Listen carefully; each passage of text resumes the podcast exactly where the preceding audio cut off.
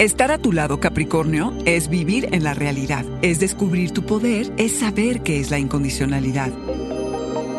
Audioróscopos es el podcast semanal de Sonoro.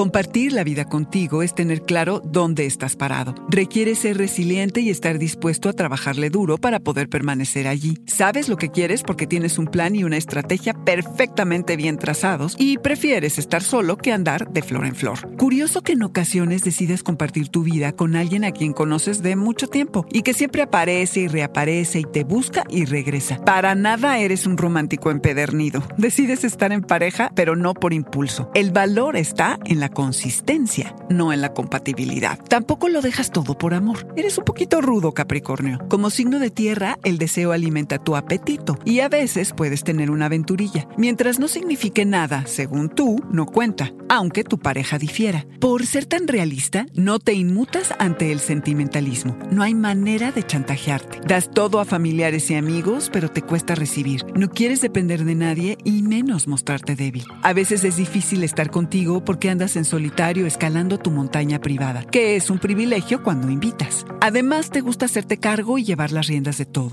El amor te suaviza, cabra, y es a través de este que aprendes a confiar en la vida y en los otros. Quererte es tener confianza en uno mismo, es ser autosuficiente e independiente. Quererte es experimentar lo que es el verdadero compromiso, es saber que estarás allí todos los días, a todas horas, sin importar lo que pase, es recibir apoyo incondicional para expresar el total de mi potencial.